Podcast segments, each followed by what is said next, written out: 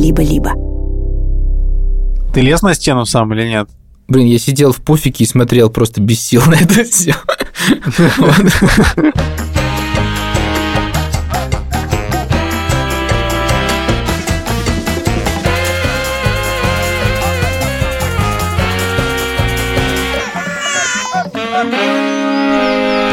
Привет, меня зовут Александр Борзенко, это подкаст «Сперва роди», подкаст, в котором мы обсуждаем родительство, при этом не даем никаких советов, а только делимся своими тревогами, переживаниями и разными историями. Детей, которых я постоянно обсуждаю в этом подкасте, зовут Петя, ему 16, Тише 14 и Мане 12. Привет, э, меня зовут Владимир Цибульский, у меня есть дочь Соня, ей 5 с лишним лет. Привет, меня зовут Юра, у меня есть сын Лева, ему 5,5 лет. Только что заказал себе завтрак, но не дождался его. А это были яйца пашок. Пришлось бежать на запись. Пашок это по-нашему. Кстати, о Пашках. Встретил Пашу Буровкова, продюсера, прямо возле входа. Тоже сказал, эй, Пашок. Юра, тебе тоже привет. Отцы, заходите, буду рад вас видеть всех тоже. Обнимаю. Когда я был в Тбилиси, я тоже встретил Пашу Боровкова. Привет, Паш. Мы впервые за очень долгое время записываемся утром, и я проснулся минут за 20 до записи, причем мое пробуждение было следующим. Мне казалось, что меня кусает какой-то человек за плечо или какой-то песчаный лев. У меня тоже так бывает. Песчаные львы кусают по утрам. Короче, дело в том, что, как вы знаете, я люблю слезевиков, и... Вот, и снова, вот мы снова назад здесь. проснулся. Такой, так, я люблю слезевиков. Да, но просто зимой, зимой, и зимой я не могу особо ездить в лес сейчас и искать слезевиков. Поэтому у меня новое увлечение – это а, верхний палеолит. Блин, ну ты реально пещерный. Ну, на самом деле, не совсем пещерный. Там в основном люди на открытых пространствах жили. Ага. Я теперь постоянно слушаю и читаю про верхний палеолит. Можно в двух словах, что там в палеолите? Слушайте, там происходили удивительные вещи, потому что есть такое понятие, как неолитическая революция. Там же как раз каменные орудия, да, сделали? Что-то такое. Да, там каменные орудия были, но просто всегда считалось, что палеолит – это такое время, когда ну, вроде люди, как уже люди, homo sapiens, все такое, но, конечно, не совсем дикие, ничего не умеют, совсем примитивные. А вот потом случилась неолитическая революция, люди стали заниматься земледелием, Я помню, что там еще рыболовство появилось, типа в палеолите, кажется. Я помню, что Харари написал, что с того, что началось земледелие, люди стали менее счастливыми. Суть в том, что сейчас чем больше находок, тем больше становится ясно, что люди в палеолите были совсем не так просты, как кажется. Действительно, у них земледелия не было, как пока вы- выясняется. Единственное, чего им не хватало в этом цикле, это научиться сажать растения. А все остальное там обрабатывать, культивировать, собирать. Они все это уже умели. Оружие у них было вполне себе хитрое. Копии со вкладышами, где зубчики кремниевые, как пила. Если у тебя один выпал, например, ты можешь его вставить обратно. Потом были музыкальные инструменты, причем довольно такие флейты сложные из бивней. Да ладно, Мам- ты мамы- шутишь? В палеолите реально играли на флейтах Ду- Дудели уже. и, и на виолончели. И, короче, я, знаю, что хотя, все очень любят Станислава Дробышевского про это слушать. Я, я, честно говоря, мне не очень нравится ну, и- его лекции. Я надеюсь, что он, он, конечно, слушает наш подкаст. Я понимаю, надеюсь, что он не обидится. Он такой бьет кулаком по столу и такой, ну ты обезьяна, блин. Какого хрена? Дудит во флейту там сидит. У меня начались новые тревожности. Я стал очень плохо спать после 7 октября. Произошедшее в Махачкале не добавило моему сну продолжительности. Из-за этой тревожности я часто просыпаюсь, там, не знаю, в 5-6 утра, и потом уже тяжело мне заснуть, и я врубаю себе что-нибудь послушать. И я впадаю в такое состояние как бы полудремы, когда я как бы и сплю, и не сплю. А дело в том, что, значит, я живу сейчас один, но с кисо, а у кисо есть такая манера, она будет утром, чтобы ты ее покормил. И в последнее время у нее такая манера есть немножко очень нежно прикусывать. Типа, если ты не реагируешь на 50 тысяч мяуканий в тебе в лицо просто, кисо, типа, забирается просто так на грудь и просто так наклоняется к твоей голове, мяу, мяу, мяу.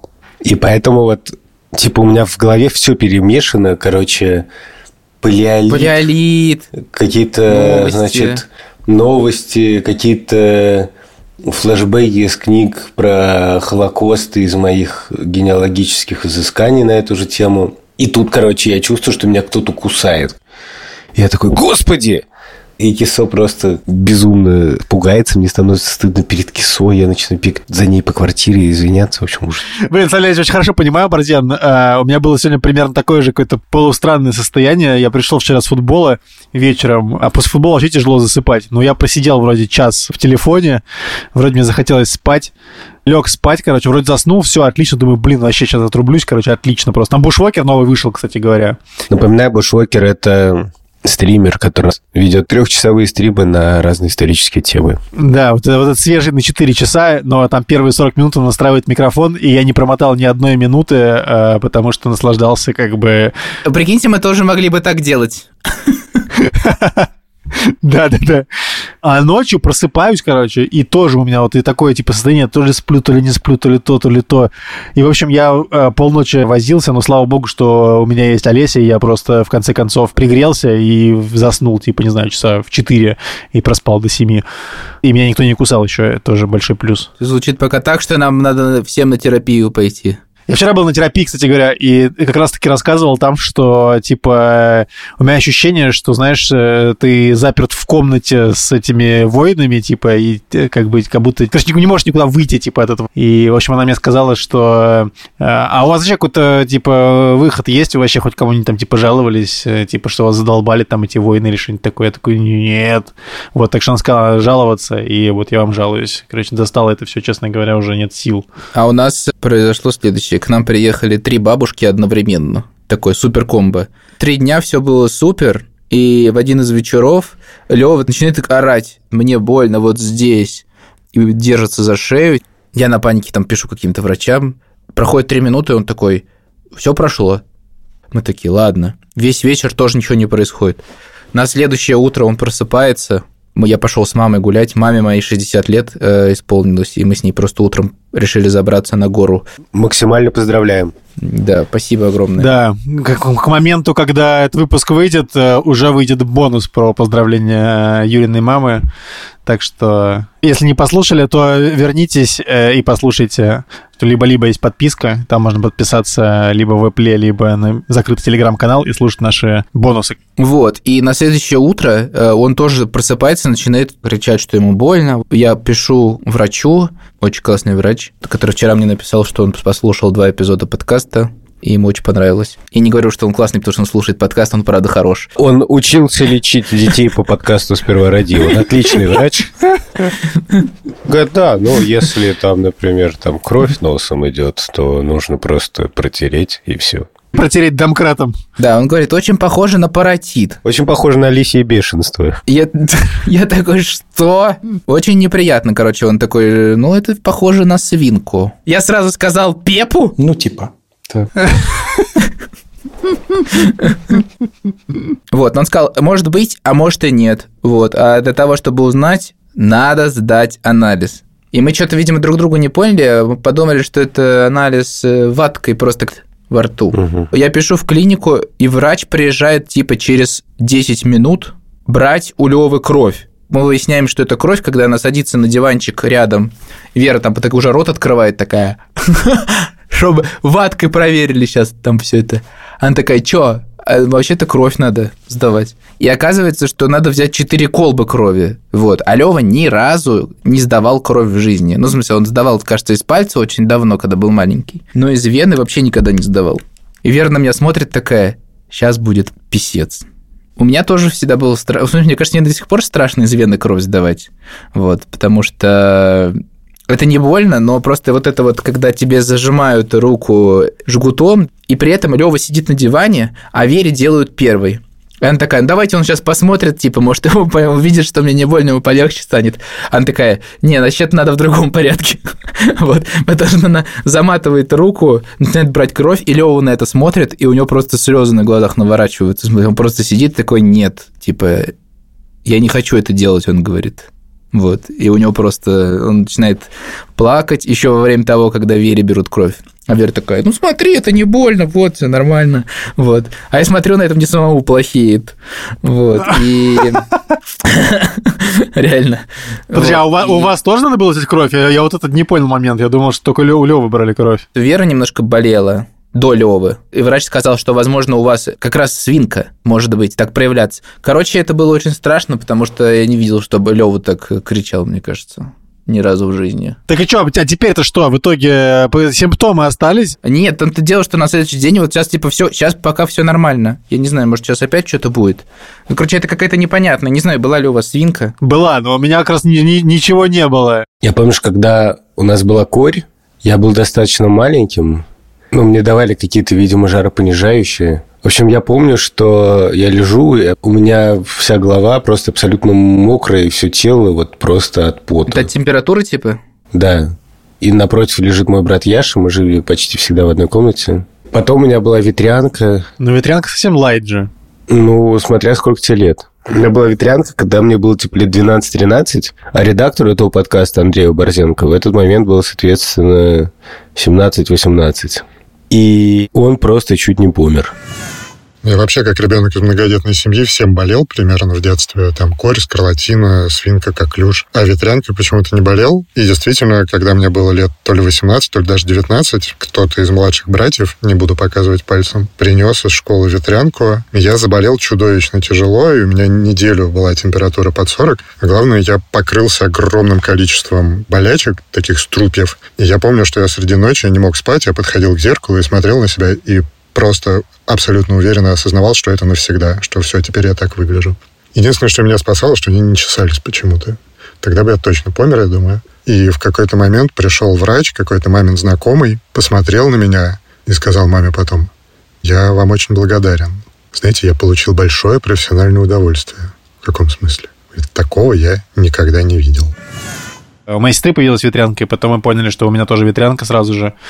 Для я это запомнил как болезнь, когда ты можешь просто сидеть дома и играть в компьютер. Заболевание ветрянкой – это был один из самых чудовищных обломов в моей жизни из-за болезни. Я тогда начал заниматься в школе историческим фехтованием. У нас появился клуб, и этот клуб вообще очень сильно изменил всю мою жизнь, ну, во всяком случае, все мое детство. Разделил ее на нижний палеолит и верхний И палеолит. верхний, да. Есть еще средний. Мы в среднем, мы в среднем. И это было абсолютно как какой-то сон, потому что я помню, что я пришел в школу 1 сентября, там уже не было, как в прошлой школе, что я прямо, ну, рыдал и не хотел идти. Нет, я шел с охотой. С охоты. С охотой, с пивом. Да, Блин, боюсь, это правда. с рыбалкой. А тут, короче, смотрю какие-то показательные выступления. Люди, значит, с какими-то мечами, в доспехах. Я помню, меня тогда восхитила девушка, я позже с ней хорошо познакомился, звали Настя, которая одна, короче, против двоих э, рубилась. И Настя, если вы нас успешно. слушаете, респект. Мы стали заниматься два-три раза в неделю. Туда ходил мой лучший друг Яша Шкловский. А а это весело? После этого дико весело. Как бы ты учишься драться на мечах, и объявили, наконец, что будет первый выезд большой, и будет игра, ну, типа ролевая, по Робину Гуду. Потому что мы как раз учились стрелять из лука. И буквально за день до этого я понимаю, что мне как-то плоховато. И мама что-то на меня смотрит и говорит, что у меня ветрянка. И вся эта поездка, которую я так ждал, не состоится ни при каких обстоятельствах. И это было очень обидно. Но потом были другие, конечно, выезды. На Робин Гуда я так и не поехал. А у детей это что было? Да, это все было, но ну, единственное, что было тяжелое, у Пети был ложный круп. Кори у них не было, они привиты от кори.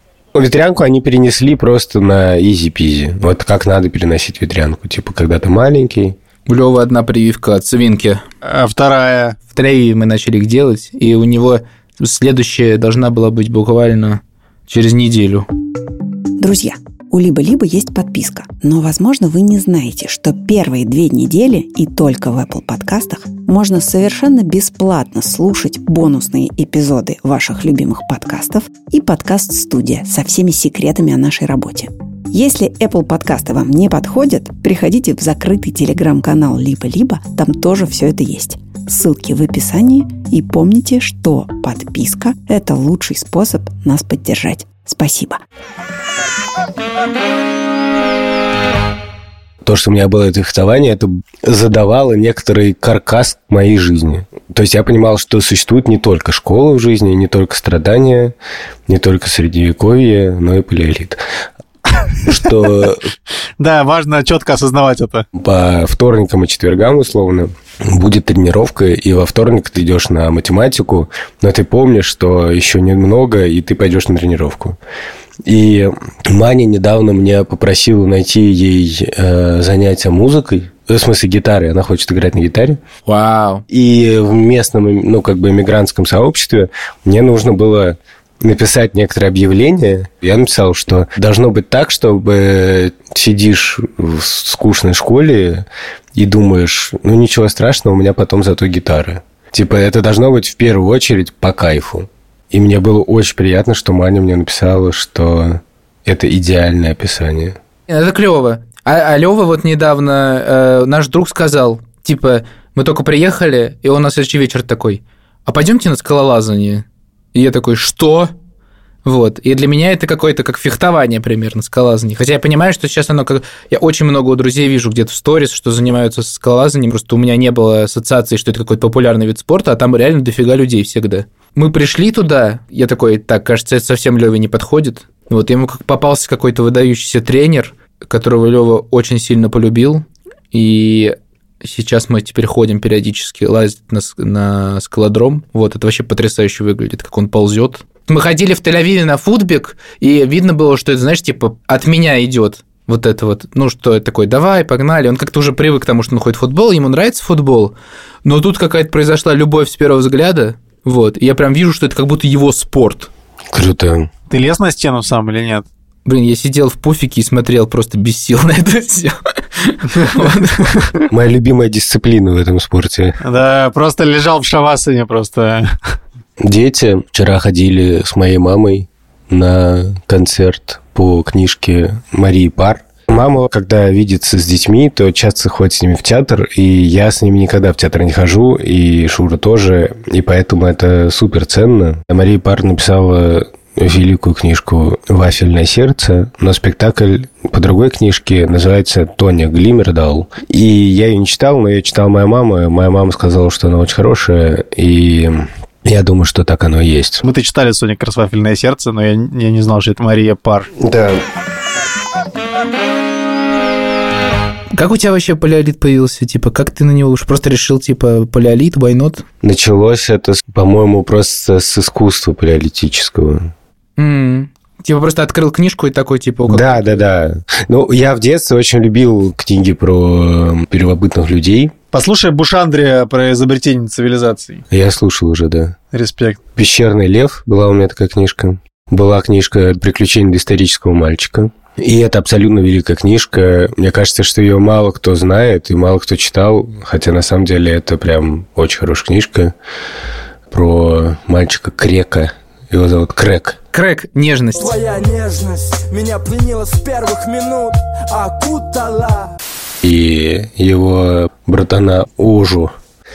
Я стал что-то искать какие-то книжки. Нашел книжку Докинза «Эгоистичный ген» Это там же как раз э, про мемы, по-моему, нет? про мемы. Там проблема мемов как раз была в эгоистичном гене. Ну, в смысле, что там впервые понятие это введено. Термин «мем» и его понимание были введены эволюционным биологом Ричардом Докинсом в 1976 году в книге «Эгоистичный ген». Ну, М. почитаем. Следующий выпуск про эгоистичный ген. Следующий выпуск, про ген. Крокодил Гена, а, не знаю, Геннадий Онищенко. дядя Гена, Ге- Геннадий Зюганов. Хазанов. Юра, ты сказал, тебе есть что сказать про что? Про какую тему? Ну, по теме, наверное. Какой теме? Спасибо большое. Это был подкаст «Первородие». Подписывайтесь на наш телеграм-канал и бонусные эпизоды. Спасибо студии «Либо-либо», спасибо продюсерке Лесе Бутенко, спасибо Андрею Борзенко, нашему редактору, и Эльдару Фатахову. Через неделю встречаемся снова в студии. Пока. Пока.